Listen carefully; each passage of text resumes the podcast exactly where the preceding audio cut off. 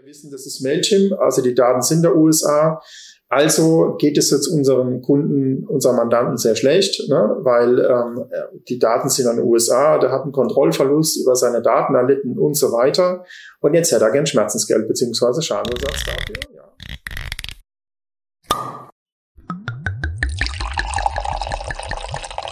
Hallo und herzlich willkommen bei Wein verkauft, dem Fachpodcast der Weinbranche. Heute mit einer weiteren Episode Kiefers Weinrecht und wir haben jetzt die letzten Male so viel über die Nährwerttabelle und Zusatzstoffe gesprochen, dass ich schon fast die Branche ändern wollte und wechseln wollte. Ich habe dann überlegt, dass ich in den Bierbereich gehe und festgestellt, oh, die müssen das schon ganz lange machen, das ist normal.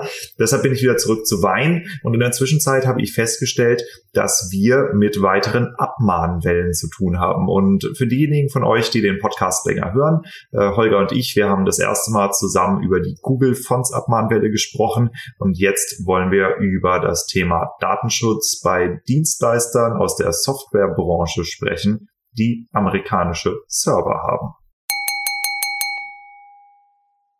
Ich bin Diego vom Weinverkauft Fachpodcast der Weinbranche. Hier geht es um effektives Weinmarketing, Weinbaupolitik, Verkaufskanäle, Betriebsentwicklung und lukrative Marktnischen, die Grenzen der Weinwerbung und die Beziehung unserer Branche zum Alkohol. Als Weinplus-Mitglied bekommst du attraktive Kostenvorteile bei wichtigen Zulieferern der Weinbranche, kannst die Episoden schon 14 Tage früher hören und dich mit hunderttausenden Weinkunden und Weinprofis auf der ganzen Welt vernetzen. Amorim Kork hat diesem Podcast in den ersten Monaten das wirtschaftliche Überleben gesichert. Das ist die Art von Firma, die man als Partner haben möchte. Und ganz nebenbei ist Amorim mit gutem Grund Weltmarktführer für Korken. Der Green Deal kommt wenn du zu den Weingütern gehören willst, die sich rechtzeitig darauf einstellen, tritt Piwi Deutschland bei. Ich bin seit 2022 Vorstandsmitglied von Piwi International und bei uns spielt die Musik.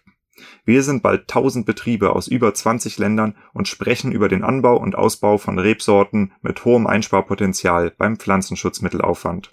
Den Unterschied zwischen viermal Spritzen im Jahr oder zwölfmal muss ich dir nicht ernsthaft vorrechnen, oder? Für eine Mitgliedschaft musst du weder Piwis angepflanzt haben noch Bio machen oder dich sonst irgendwie verbiegen. Komm zu uns und informier dich.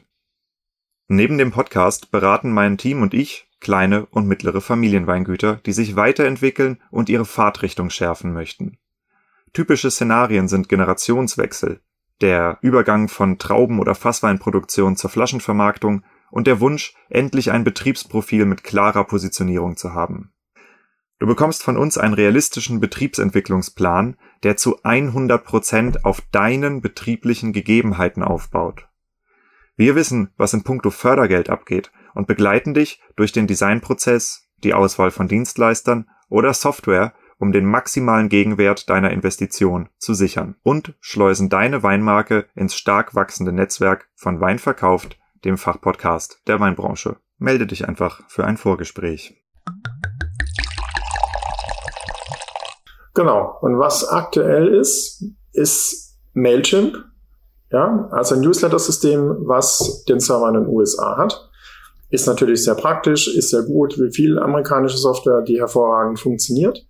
Problem dabei ist natürlich, ähm, es ist ein nicht sicheres Drittland datenschutzrechtlich und damit da dürfen nach dem Datenschutzrecht auch der EU letztendlich diese Daten nicht dort liegen. Warum? Weil man davon ausgeht, dass diese Firmen verpflichtet sind, unter bestimmten Voraussetzungen das an die Nachrichtendienste der USA weiterzugeben. Das heißt, die können da drauf zugreifen.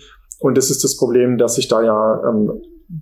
personenbezogene Daten habe und äh, die könnten dann auf diese Daten zugreifen. Also so. dieser, dieser illusorische Glauben, dass die Daten nicht auch so drauf zugreifen könnten, ist ja schon witzig. Ja, ist ja auch manchmal die Frage, ja. interessiert mich das jetzt, wenn ich ein Newsletter bestelle irgendwo, ja, ob das, also mir wird es völlig egal, ob das FBI, die CIA oder wer auch immer es interessiert, ob ich beim Winzer X ein Newsletter habe, ja. Dann können die maximal sehen, was ich vielleicht... Oh, jeder trinkt da so. Genau, also ich meine, ähm, ja, macht er, ähm, ist auch ein sehr guter Wein. Ähm, von daher ja, ich, also klar, ich finde es persönlich auch übertrieben Quatsch, aber die Vorschriften sind ja, die haben natürlich auch durchaus einen, einen Hintergrund, ja. ja. Das muss man schon sehen, auch ganz realistisch. Das Problem ist natürlich nur, dass es jetzt Leute gibt, ähm, da gibt es einen aus Österreich, eine Privatperson, die offensichtlich ihr Hauptgewerbe damit betreibt, zu sagen, ich suche mir solche ähm, Newsletter raus, also Betreiber, die dieses Newsletter-System äh, nutzen, melde mich dort an und einen Monat später schreibe ich dann hin, guten Tag. Jetzt würde ich doch mal gern wissen, welche Daten von mir gespeichert sind. Ähm, ich weise darauf hin, das steht dann DSGVO drin. Ich habe einen Auskunftsanspruch. Erteilen wir mal bitte innerhalb der Frist X ähm, Auskunft. So. Ja, aber da, da, da habe ich jetzt direkt mal zwei Fragen dazu, weil ich höre ja von dir immer, es ist ganz wichtig, dass man alles in der Datenschutzerklärung äh, deklariert, was man denn dann einsetzt bin ich nicht sicherer dran, wenn ich dann nicht hinschreibe, dass ich sowas benutze, weil ich dann nicht gecrawlt werden kann? Also die, die crawlen doch wahrscheinlich meine Datenschutzerklärung. Ja, nee, die crawlen ja deine Datenschutzerklärung, die crawlen natürlich, ähm, das ist ja irgendwo implementiert. Also ich. Ah, die mein, crawlen das Plugin, meinst du? Die crawlen das Plugin, ja. Okay, also entweder du hast es so gut, dass du einen äh, Programmierer hast, der es so macht, dass der Crawler nichts findet, ja. Auch ja. das gibt's natürlich, aber da muss man jetzt auch sagen. Also hört nicht auf alles, was ich sage. Manchmal frage ich auch Sachen, weil ich es einfach so genau nicht verstehe.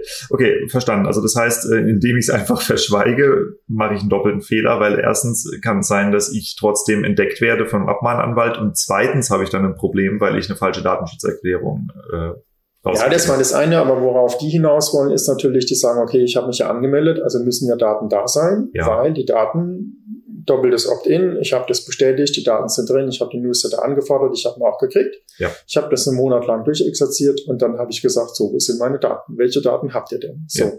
Dann gibt es zwei Szenarien. Das eine Szenario ist, der Winzer sagt, Daten von dem habe ich nicht, ja.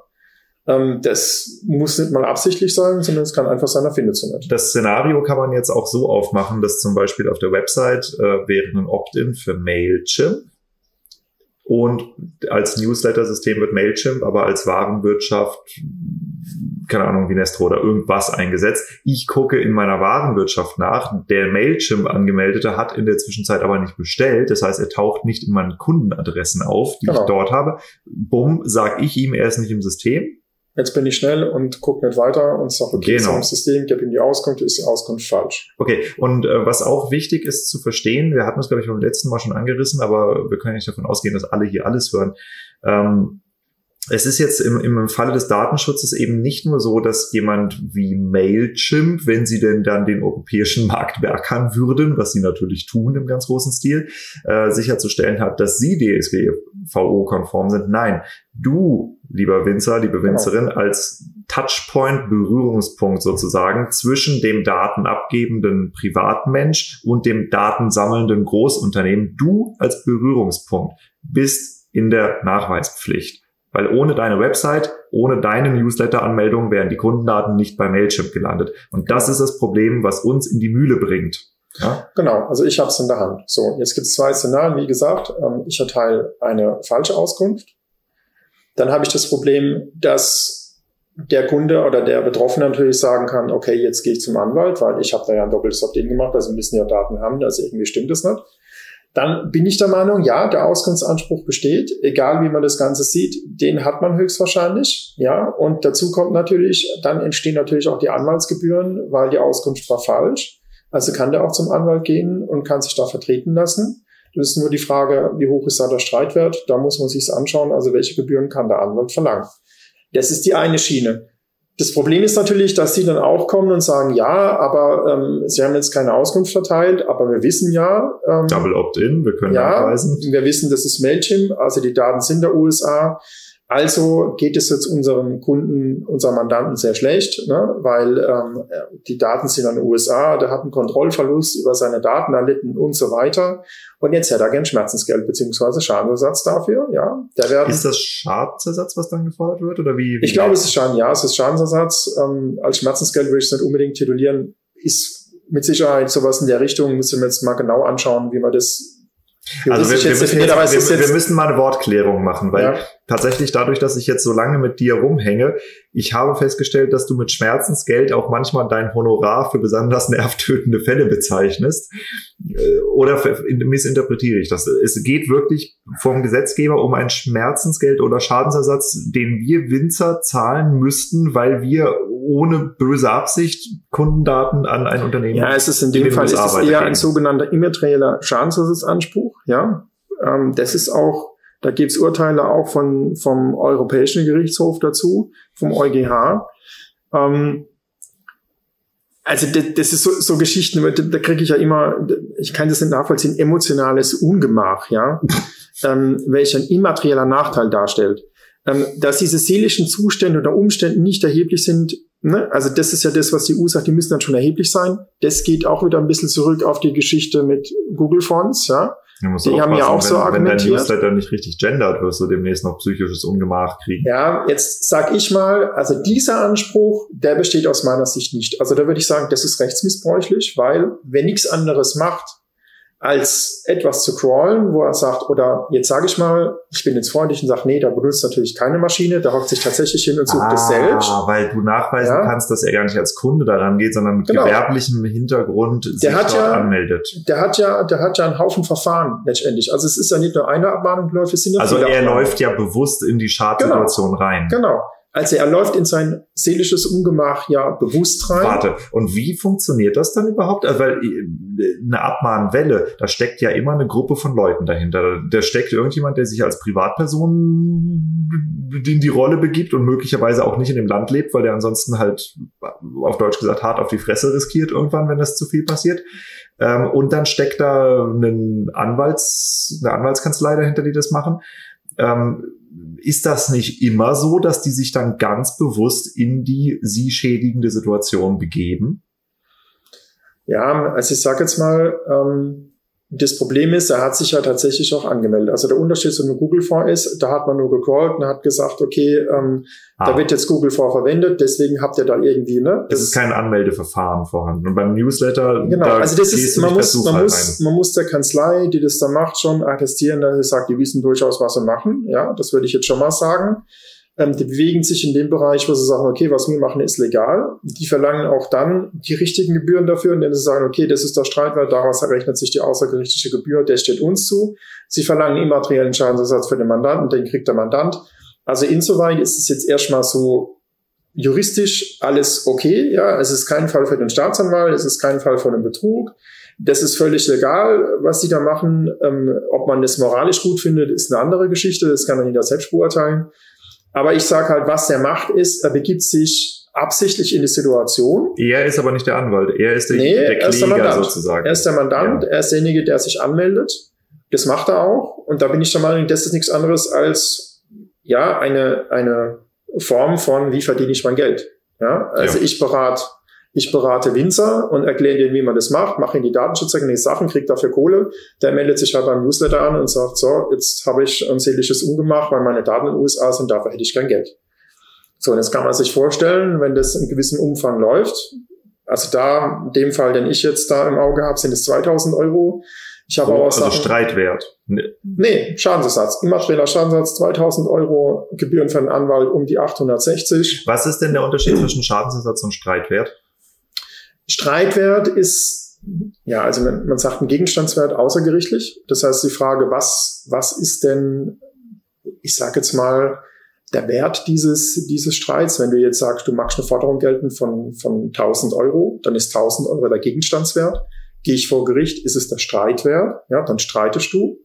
Wenn Ach so, du jetzt außergerichtlich bist, ist der Gegenstandwert. So, und okay. aus diesen, aus diesen 1000 Euro, die ich erstreiten möchte oder wo der Gegenstandswert ist, daraus errechnen sich die Gebühren des Anwaltes. Gibt es eine okay. Tabelle, kann ich reingucken, kann wie, sagen. Wie errechnet sich denn oder wie ergibt sich aus dem Umstand, dass eine E-Mail-Adresse von dir in Zeiten, wo du dir kostenlos innerhalb von zwei Minuten eine E-Mail erstellen kannst, irgendwo in den USA landet, 2000 Euro Schaden verursacht? Naja, der Schaden liegt halt darin, also weil, weil halt da argumentiert wird, also ich kann dieser Argumentation auch nicht folgen, dass man da einen Kontrollverlust hat, ja, über seine Datenhoheit. Das ist ja das, was man bei Google Fonds auch gesagt hat. Also, also einen Kontrollverlust Moment, hast du, wenn du auf die Art und Weise dein Geld verdienen musst. Ja, also, Entschuldigung, ja, das, ja, ist ja, das ist ja, also ich meine, ich muss, Thema, das, ja. das Problem ist, dass ich diese Argumentation ja auch nicht teile. Aber wenn du bei Google Fonds geguckt hast, da ging es darum, wenn ich mit meiner IP-Adresse sozusagen ja, auf, eine, auf eine Webseite gekommen bin, dann war es eigentlich, ist, ist das Standard und klar, dass dann ich sag mal, was sind Google Fonds gewesen? Nichts, oder sind sie heute noch? Es sind nichts anderes, als dass Schriftarten gezogen werden, damit das Ganze schöner aussieht. Ja. So, und damit hat man deine, deine IP-Adresse weitergeleitet Ja, und natürlich hat der Server dort bestimmte Informationen gekriegt, wer du bist, wo du bist, welches Betriebssystem du verwendest und so weiter. Aber das, so. das, das ist, ich meine, das musst du dir doch mal klar machen. Das bedeutet doch, ich, ich könnte den Betreiber der öffentlichen Straße anzeigen, weil ich begebe mich auf die Straße und oh mein Gott, da ist Gegenverkehr und das könnte ja, mir psychisches Ungemach. Aber guck mal, es, das, das, waren, das waren Fälle in Bayern, ja, ich, ich, wo, wo jemand, wo ja, jemand ähm, sage ich mal, Leute, die irgendwo falsch geparkt haben, ja. fotografiert hat. Ja. Und der hat eine, eine Anzeige gekriegt letztendlich, oder da ist die Datenschutzbehörde auf den losgegangen, hat gesagt, halt, du hast jetzt dieses Kennzeichen äh, sozusagen fotografiert, das darfst du nicht. Das Eines ist, der ne? Probleme ist ja nicht nur, dass Mailchimp weiß, oder wir wollen jetzt nicht nur Mailchimp-Bashing betreiben, die stehen halt als großer Newsletter-Anbieter eben im Zentrum davon. Ähm, das Problem ist, dass wir in anderen Wirtschaftsräumen außerhalb der EU auch andere Rechte oder eben nicht Rechte haben zum Weiterverkauf von Daten. Das ist ja das, was da eigentlich dahinter steht. Ja, ja dahinter steht, also es steht tatsächlich dahinter, dass ich sage, dass diese Daten ähm, nicht verschlüsselt sind und dass im Prinzip, sage ich mal, ähm, die Behörden, was sie jetzt in Deutschland nicht können, einfach zugreifen können auf diese Daten. So. Jetzt muss man ja auch wissen, es ist ja gerade, ähm, sage ich mal, dieses, ich nenne das jetzt mal, es gab ja vorher Privacy Shield Verfahren, das Abkommen, ja, das war das letzte, was Schremm 1, Schremm 2 aus Österreich ja gekippt hat mit seinen Klagen. Jetzt haben wir das dritte Abkommen. Das ist gerade vor zwei Wochen, drei Wochen ähm, ratifiziert worden von der EU.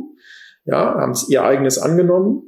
Jetzt müssen die sich in den USA, die Firmen aus der USA sozusagen, ähm, da noch zertifizieren, anmelden. Also es ist kein großer Vorgang, die müssen sich anmelden, müssen die Sachen weitergeben. Und dann wäre das erstmal, wären diese ganzen Sachen, Mailchimp, Shopify, alles, was in den USA liegt, wäre wieder safe.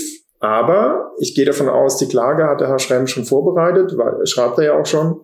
Ähm, und ich habe leider die Befürchtung, dass diese Klage wieder durchgeht, weil ich sage, Natürlich glaube ich mal. Wer, wer ist das und was hat, was will der? Das ist ein, das ist ein Jurist, ein sehr guter Jurist, der sich für Datenschutz einsetzt und ähm, sich schon sehr große Firmen vorgenommen hat und die auch klein gekriegt hat. Also von daher, jetzt hat er, jetzt hat er sich die USA und die EU vorgenommen. Aber, und, ähm, passiert das in unserem Sinne oder passiert das, um Datenschutzabordnungen, äh, Datenschutzverordnungen zu torpedieren? Was, was genau? Nee, ich glaube, ich glaube schon, dass sein Hintergrund schon ist, dass er sagt, also Datenschutz wird für ihn wohl nicht so ernst genommen und ähm, das betrifft dann gerade auch Großkonzerne, ähm, die ja. halt einfach machen, was sie wollen. Ähm, und da hat er in gewisser Hinsicht auch mit Unrecht. Also er will, dass ja. wir eine schärfere Gesetzgebung haben oder was möchte er? Naja, also ich meine, ich, ich glaube jetzt mal, dass das Problem ist, aber das habe ich mir so genau nicht angeschaut, ähm, dass wenn das kein Präsidialerlass von beiden gewesen wäre, sondern ein Gesetz, äh, was der Kongress erlassen hätte, dann hätte das vielleicht auch gereicht, ja. Ähm, und man vielleicht noch ein paar Möglichkeiten geschaffen hätte, äh, ja, dass der, der Verbraucher auch die Möglichkeit hat, einen Einblick zu kriegen, was mit seinen Daten passiert. Ja, aktuell ist es so, dass ich sage, das ist wohl nicht der Fall. Und ich könnte mir gut vorstellen, dass diese Vereinbarung auch wieder gekippt wird und der EuGH sagt, nee, ähm, das, das geht nicht, was ihr da macht. Und dann haben wir das gleiche Problem wieder, dann stehen die Sachen wieder im, im, im Vorjahr. Ja? Also das heißt, das kann vielleicht ein, zwei Jahre dauern. Also von daher wundert mich das jetzt, dass so eine, so eine mit Mailchimp, dass das jetzt noch kommt, weil das hat sich dann auch bald ausgelaufen. Wenn Mailchimp diese Sachen akzeptiert, dann wird es für die Zukunft wird es nicht mehr funktionieren. Äh, die, die einfache Variante wäre, dass sie einen europäischen Server aufbauen. Das wäre aus meiner Sicht die einfachste Variante. Also in Anführungszeichen würden, ja, einfach. Wenn die sagen würden, ja. wie Shopify auch, wir haben einen Server in Europa stehen und dieser Server hat keine Verbindung in die USA. Das heißt, diese Daten, die aus Shopify Europa kommen, hat das mittlerweile gemacht. Ist das so? Nein. Nein. Warum dann wie Shopify auch? Naja, weil Shopify ähm, das gleiche Problem hat. Ähm, das ist ja eine kanadische Firma, aber ja. die, die Server, wo die Sachen gehostet werden, stehen in den USA. Ist aus kanadischer Sicht auch kein Problem, weil aus kanadischer Sicht ist die USA ein sicheres Drittland, was Datenschutz angeht, für die EU nicht. Ja, also in Kanada, glaube ich, wäre es auch kein Problem. Kanada wäre auch ein sicheres Drittland. Aus EU-Sicht. Aus EU-Sicht.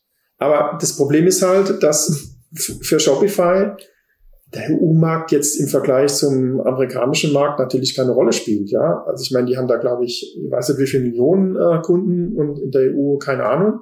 Ja, ja also es ist für die naja, also ich habe Markt. durchaus ein paar Weingüter erlebt, die mit Shopify arbeiten. Das ist jetzt nicht so untypisch. Ähm, da wird dann meistens halt ein Shopsystem.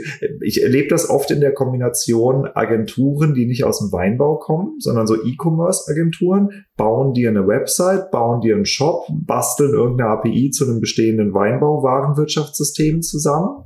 Und dann hast du auf einmal dieses System an der Backe. Und das wird dann auch oft kombiniert mit einem, äh, mit einem äh, Newsletter-Dienstleister.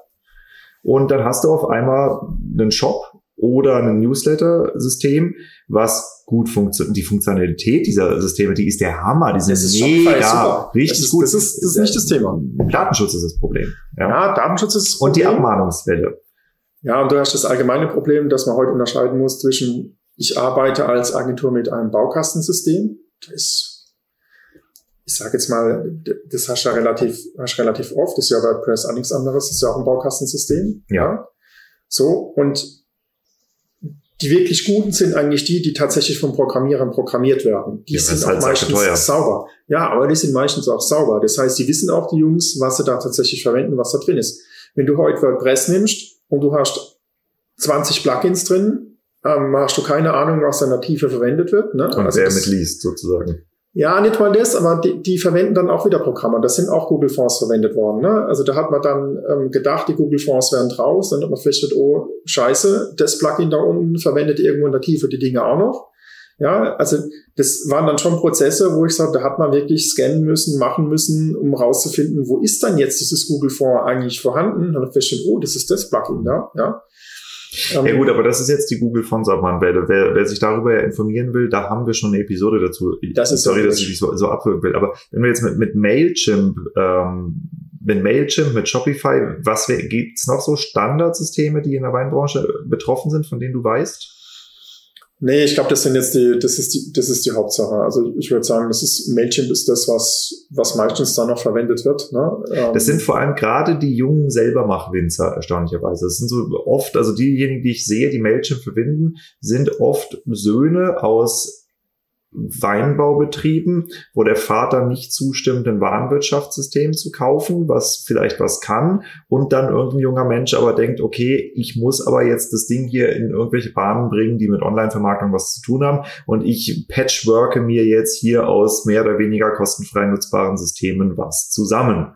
So, und dann bist du nämlich genau an dem Punkt, dass gerade die amerikanischen Systeme, sei das jetzt, äh, seien das CRM-Systeme, seien das Shop-Systeme, ja. kostenfreie Angebote zur Akquise rausschicken. Das heißt, die sind sehr attraktiv für ja. den Selbermachgedanken, bringen aber diese Datenschutzproblematik mit sich. Ja, und deswegen, um auf den Punkt zu kommen, jetzt bei, bei Mailchimp ist natürlich ganz wichtig, erstmal, dass ich mich Gedanken drüber mache, ähm, habe ich also ist er bei mir drin. Wenn also einer eine Anfrage macht, sollte man sich mal genau angucken, wer ist denn das? Da kann man auch ruhig mal ein bisschen googeln, um mal zu schauen, okay, gibt's über den schon irgendwelche Informationen im Netz? Das würde ich als allererstes machen. Kann ich die rauskicken? Ja, es bringt ja nichts. Natürlich kannst Deine du Deine Daten sind dann schon da. Aber die Daten hast du ja schon. Ich meine, das Problem ist ja, dass keiner sagt, ich gucke mir das jetzt an, wenn sich einer anmeldet, sage ich, du kriegst kein doppeltes Opt-in von mir, ich mache erstmal eine Kontrolle. Ja? das macht niemand. Sozusagen äh, ja. die Bonität ja, ja. Ähm, des Newsletter-Bestellers, ähm, das macht ja keiner, sondern die sind ja froh, dass sich einer anmeldet. So, also habe ich das Problem auf jeden Fall. Ja. Aber wenn einer von mir eine Auskunft haben will, ist es ja was, was nicht oft passiert aus meiner Sicht. Mm, ja, Ne? Also würde ich jetzt einfach mal sagen. So, dann muss ich mir Gedanken machen, wer ist denn das? Und bevor ich ihm eine Auskunft erteile, würde ich sagen, dann google ich doch mal und gucke, ob ich was über den finde. Also das so. heißt, ich google den Namen, ich google die E-Mail oder sind die auch dann unter Ich google den Namen. Namen? Ich würde, nee, die müssen schon immer richtigen Namen kommen und das sind auch die, die dann letztendlich klagen und dann kann ich auch sagen, okay, vielleicht finde ich über den was im Netz, ja, dass mal einer schreibt, also der XY aus Österreich, ähm, der hat uns da eine Abmahnung geschickt oder das hat uns Kohle gekostet die Privatperson darf das ja auch letztendlich. Ja, aber was fange ich denn mit dem Wissen an? Dann weiß ich, okay, scheiße, da ist jetzt. Dann weiß ich, das ist ein Problem und dann würde ich jetzt nicht nur, weil ich Anwalt bin, wirklich dazu raten zu sagen, dann soll man sich professionelle Hilfe holen, nicht anfangen, irgendwas zu machen. Weil in dem Fall, der mir vorschiebt, ist es so, hätte man da jetzt nicht einfach schnell geantwortet, sondern hätte gesagt, okay, der Typ ist irgendwie komisch, Und er gesagt, jetzt frage ich mal jemanden, der davon Ahnung hat. Dann hätte der gesagt, okay, der muss sich ja irgendwo angemeldet haben. Also habt ihr den irgendwo in der Datenbank drin? Ach so, dass man, okay, okay, okay. Ne? Du bist gerade in dem Szenario tatsächlich, ähm, ich suche ihn in meiner Kundendatenbank, er will aber Auskunft über die Mailchimp-Datenbank, die eventuell getrennt ist. Ich sag ihm, du tauchst nicht auf und er sagt, ja, ich, ich mache eine negative auf. Auskunft und sage, von ja, okay, habe ich keine okay, Daten, okay, weil Auskunft muss ich ja erteilen. Auch die negative Auskunft muss ich erteilen, dass ich nichts habe. So, und in dem Moment, wo das falsch ist, habe ich die Anwaltskosten schon mal an der Backe, wenn der zum Anwalt geht. Ja, okay, verstehe. So. Jetzt mal ganz blöd gesagt, weil ich weiß definitiv, also selbst aus meinem privaten Bekanntenkreis von mehreren Weingütern, die hier betroffen sein könnten von einer solchen Abmahnwelle, einfach weil sie die entsprechenden Systeme nutzen. Jetzt haben wir das große Problem und deshalb machen wir diese Episode auch hier. Wenn du abgemahnt wirst, du sprichst da nicht drüber. Die wenigsten Unternehmen geben das zu, dass sie gehackt werden, dass sie abgemahnt werden, auch wenn es am laufenden Band passiert. So, was passiert denn, wenn so eine Abmahnung kommt? Mit was muss man rechnen? Erstens an Pain in the Ass Faktor, also wie nervtötend ist das? Was kostet der Spaß? Was würde es größenordnungstechnisch kosten, sowas präventiv zu behandeln, sei das ein Systemwechsel, sei das eine Beratung. Also wie kann man denn eigentlich mit so einem Problem umgehen? Weil es ist ja so, je mehr wir online verkaufen und je mehr wir unsere Webseiten selber bauen mit irgendwelchen Baukastensystemen und je mehr wir äh, Standardformulierungen von Datenschutzerklärungen und AGBs verwenden, die wir noch bei unserem Nachbarn klauen, der das irgendwo zusammengeklaut hat und, und, und. So läuft's ja in Wirklichkeit, ja. Äh, plus, äh, wir glauben daran, dass eine Agentur uns das rechtssicher macht, bis irgendjemand wie du mich mich darüber aufklärt, dass eine Agentur kein Rechtsanwalt ist und dass es halt überhaupt nicht rechtssicher anbieten darf, ja, dass wir in lauter solche Probleme reinlaufen. Ähm, mit was haben wir es hier zu tun? Wie groß ist das und wie gefährdet ist man? Wie, wie sollte man damit umgehen mit so einem Thema? Also man ist definitiv gefährdet. Das Problem ist immer nur, dass der Weinbau bisher, sage ich mal, ein bisschen unter dem Radar geflogen ist. Ne? Das hat auch damit zu tun, ähm, ich kann das jetzt nicht sagen, wie, wie viel ist da dazugekommen, aber man müsste sich mal wirklich mal erheben, wie viele Shops hat man denn seit Corona dazu gekriegt? Das ist eine ganze Menge, glaube ich. So, das heißt, die Winzer sind ähm, erheblich ins Netz gegangen ähm, mit ihren ganzen Sachen, ja, und ähm, irgendwann kommt sie in den Radar, dass natürlich sowohl Verbraucherzentralen sich die Sachen anschauen. Ne? Es gibt ein paar Abmahnvereine, die das machen können die, die ähm, sage ich mal, in der Glatte da vom Bundesamt für Justiz aufgeführt sind, die abmahnen dürfen. Wenn die sich solche Sachen anschauen, einen bestimmten Punkt finden, wo sie sagen, das passiert bei Winzern relativ oft, bekömmlich war so das klassische Beispiel, wo die auch drauf gesprungen sind, dann kann ich natürlich sagen, okay, dann crawl ich das, dann finde ich die alle raus und dann schicke ich denen alle Abmahnungen. Und die Abmahnungen an sich sind gar nicht mal das Problem. Die bieten ja das relativ günstig an. Die sagen, oh, du zahlst mir 300 Euro, dann ist es erledigt. Das macht der Winzer auch, weil er sagt, deswegen gehe ich nicht zum Anwalt, das lasse ich. Ja, der kostet 300 Euro die Stunde gefühlt, ja. Ja, dann hat er aber das Problem, dass ich sage, ähm, er unterschreibt eine Strafverwaltung der Lassenserklärung, dass er das nicht mehr macht. Da steht dann drin Vertragsstrafe, die ist festzusetzen oder zu überprüfen vom Gericht. Da kann ich dir sagen, wenn sowas passiert und er hat seine AGB zu dem Thema nicht abgeändert, wo er abgemahnt wurde und er setzt das Ding irgendwann wieder drauf oder macht es gar nicht runter, warum auch immer, ja, dann kommen die und sagen so, und jetzt sind wir gerne Vertragsstrafe. Ja, und dann sind es keine 300, dann sind es 5000 Euro. Mit dem jetzt zum Anwalt zu gehen, ist äh, Quatsch. Ja, ist kein Quatsch, ist auch gut. Ja, aber dann zahlst du die 5000 Euro plus die Anwaltsgebühren. Ja, das ist dann die Frage, ob man da noch was retten kann. Ne? Also das ist dann immer, da muss man dann noch gucken. Da ist es dann besser zu sagen, ich komme gleich am Anfang, bevor ich eine Strafverwaltung Unterlassungserklärung unterschreibe, und lass mal gucken, ob das alles so rechtens ist, ob die überhaupt so abmahnen dürfen, ob das tatsächlich so, so ist, wie die das sagen, ja. Also das ob heißt, das was man, was, also ich brainstorme jetzt mal, in mir ist der Unternehmer zu stark, ähm, eine Dienstleistung, die eventuell Sinn machen würde in der Weinbranche, wäre ein Beratungstelefonat. Folgendes sind die Softwaresysteme, die ich nutze. Tak, tak, tak, tak, tak, tak, tak. Bin ich damit auf der sauberen Seite oder muss ich eins eventuell ersetzen? Eigentlich wäre das, was ich anbiete, nämlich zu sagen, ist okay, man bringt die Webseite in den Shop auf den aktuellen Stand. Ja. Und zwar in jeder Hinsicht. Und dann wird es dauerhaft überwacht. So, dann ist das Problem für den Winzer erledigt. Das so. hätte ich gewusst. Ja. Und das, ja. das kostet natürlich ein bisschen was, aber so teuer ist es gar nicht. Wer sich, will jetzt keine Preise nennen, aber wer sich darüber mal interessiert, was kostet, kann mich entweder anschreiben Oder kann auch mal bei Minesto auf die Seite gucken äh, unter Partner. Da ist es jetzt auch mal ähm, gelegen. Da habe ich mal Pakete aufgelistet, die jetzt nicht alles umfassen, aber da hat man so mal einen groben Ansatzpunkt, äh, was sowas für einen vielleicht selbst kosten könnte. Ja, aber ich sage ganz klar, wir bewegen uns da im Rahmen von 1000, 1500 Euro irgendwo, um sowas in Ordnung zu bringen und im Bereich von, von drei bis, bis 600, je nach Größe des Unternehmens und sowas dauerhaft zu überwachen. Und es ist kein Geld im Vergleich dazu, wenn ich äh, damit Ärger habe. Ne? Das muss man ganz klar sagen. Also das sind allein die Anwaltsgebühren, ähm, will ich da nicht haben. Und ich habe ja auch das Problem, Datenschutzrecht ist ja nicht nur ein abmahntechnisches Problem, es kann ja auch die Datenschutzbehörde kommen und kann sagen, okay, wir leiten ein Bußgeldverfahren ein, ja. Und wenn ich heute jemanden ärgern will, dann äh, zeige ich ihn bei der Datenschutzbehörde an. Ne? Das ja. ist völlig anonym und äh, dann passieren genau diese Sachen. Also, was ich hier nochmal reinbringen will, ähm, damit das jetzt nach draußen nicht so wirkt, als wäre das hier eine reine Werbeveranstaltung für den Holger. Ich habe persönlich eine ganze Menge Erfahrung damit, wie es ist, äh, Webseiten von Winzern zu sammeln. Und aus diesem Gesichtspunkt heraus nehme ich das so ernst, was du hier sagst und finde dein Angebot auch so toll. Äh, für diejenigen, die mich nicht so gut kennen, äh, ich habe vorher bei, im Weinhandel gearbeitet, im Onlinehandel und ich habe nur Akquise gemacht. Also das heißt, ich habe mehrere hundert Partnerverträge mit Weingütern ab, ähm, ausgehandelt, habe die, die Konditionsvereinbarungen zugunsten des Händlers hochgezogen und so. Vielleicht klickt's gerade, woher die Stimme am Telefon bekannt ist. Ähm, so, und als Leiter eines Akquise-Teams mit teilweise bis zu sechs Leuten brauchst du viele Adressen. Wie kommst du an diese Adressen? Du kannst sie kaufen. Das geht. In der Weinbranche ist das eher schwierig, weil wir zu Nische dafür sind. Das andere sind sogenannte Crawler, die du einsetzen kannst. Und ein Crawler, das ist jetzt zum Glück nichts Illegales, sondern das ist einfach eine Website, der du den Auftrag gibst, ähm, zum Beispiel, ich gehe auf den, äh, was nehmen wir denn mal? Ähm, ich gehe auf äh, rheinhessenwein.de oder ich gehe auf äh, irgendeine Tourismusseite in der Pfalz. Dort steht unsere Winzer und dann kommt da eine lange Tabelle. So. Und den Crawler kann ich dazu beauftragen, diese Seite auszulesen.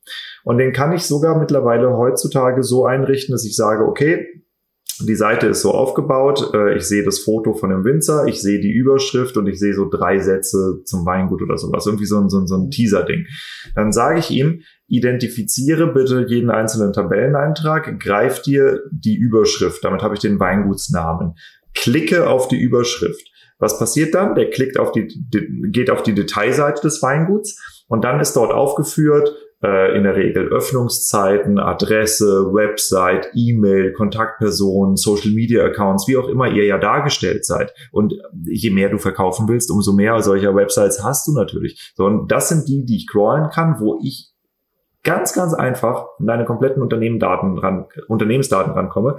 Ähm, wenn man sich Mühe gibt, so auf den, auf den öffentlichen Websites, crawlt man, würde ich sagen, brauchbare Datensätze, ungefähr drei bis 4.000 Weingüter im Moment. Wenn man es ernst meint, dann brauchst du drei Wochen, um sämtliche aktive Weingüter Deutschlands zu haben. Ja, und das sage ich, weil ich habe das gemacht. So, ich kenne mich damit aus, wie das funktioniert. Und ähm, ja, Abmahnanwälte sicherlich auch. Und wenn man einmal auf die Idee kommt oder feststellt, dass der Weinbau ein verdammt gutes Opfer für Abmahnungen darstellt, weil erstens in den Weinbauunternehmen wenig Leute sind, die sich mit diesen Themen auskennen, also mit Datenschutzthematiken. Also, weil so oft ist ja der Winzer selbst der Datenschutzbeauftragte, wo ich weiß, okay, kann mit dem Vario-Getriebe umgehen, aber nicht wirklich mit dem Shopsystem. So, das heißt, wenn ich feststelle als Abmahnanwalt, äh, dass das hier gefundenes Fressen ist, plus diese extrem hohe Selbermachtmentalität, plus die Beratungsresistenz, plus ein, äh, wir sprechen miteinander nicht darüber, wenn Mist passiert. Ja, hier kommen verschiedene Faktoren zusammen, wo ich, wäre ich in der Abmahnbranche tätig, mich irgendwann auf den Weinbau einschießen würde, weil der Weinbau wahrscheinlich gemessen an anderen Branchen äh, als Direktvermarkter viel Online-Aktivität zeigt und gleichzeitig aufgrund der Unternehmensgröße so klein und in Anführungszeichen unprofessionell ist, dass er viel Zielfläche bietet. Ja, ja also ich, ich meine, ähm, und die Adressen sind einfach rauszufinden. Das Problem ist, ja, das Problem ist definitiv da. Das Problem des Winzers ist einfach, dass er keine Zeit hat. Ähm, also ich sehe das aber vielen Gesprächen, die ich führe, ist es so, dass das Problem schon erkannt wird. Aber es ist halt eins von vielen Problemen und aktuell ist es dann eins, was ähm, ganz nach unten kommt im Stapel, ja, und ähm, es ist dann viel Arbeit, immer wieder hinterher zu telefonieren und zu nerven, bis man dann irgendwann gesagt hat, okay, jetzt Max halt, ähm, damit ich so einen Tisch hab.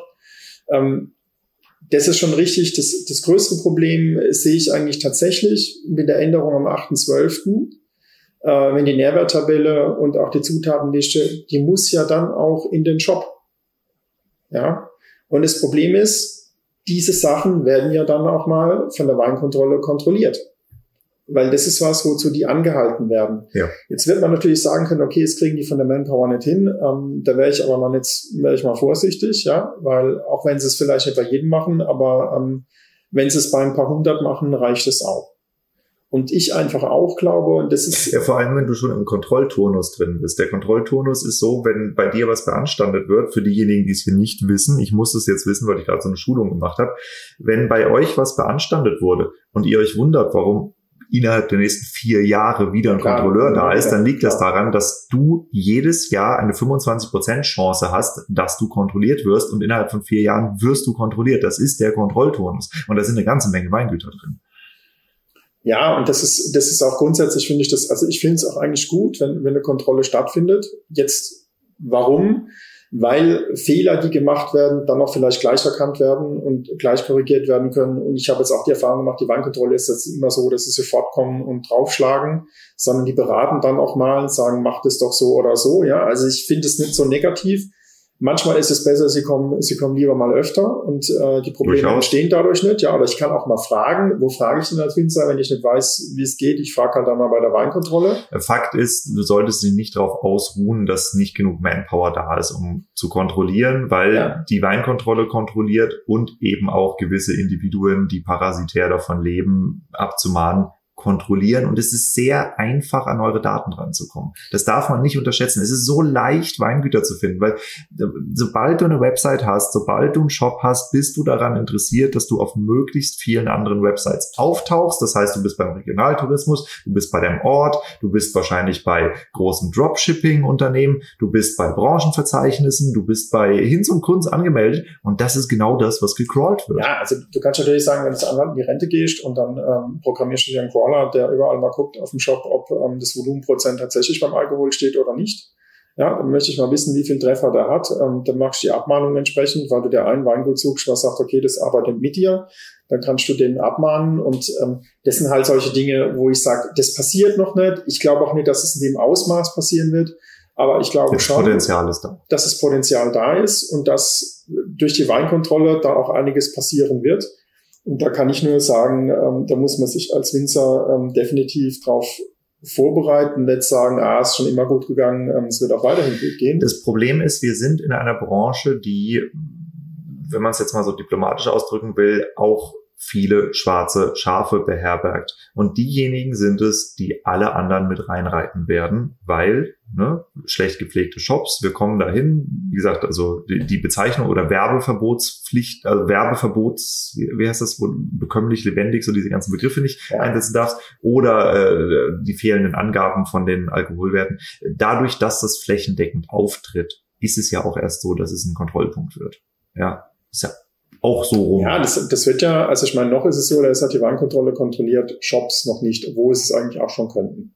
Ja, natürlich können die das. Also ich habe gehört, das hat mir mal ein Staatsanwalt gesagt, dass, dass er gesagt hat, okay, er kontrolliert sowas eigentlich mit, wenn er den Winzer eh mal am Wickel hat, also wenn schon ein Ermittlungsverfahren läuft, dann guckt er sich auch mal die Webseite an, dann guckt er sich auch mal die Preisliste an, ob diese Sachen stimmen oder nicht. So. Und wenn die nicht stimmen, dann ähm, ist da gleich der nächste Punkt äh, mit dabei, was dann auch wieder Geld kostet. Ja, von daher ähm, letztendlich glaube ich, man muss präventiv tätig werden. Also es ist immer schlecht, wenn man mich anrufen muss, weil man sagt, die Weinkontrolle ist, ist da ne? und die haben was gefunden, was man hätte vermeiden können. Also es gibt Sachen, die man halt nicht vermeiden kann, weil man es einfach nicht sieht.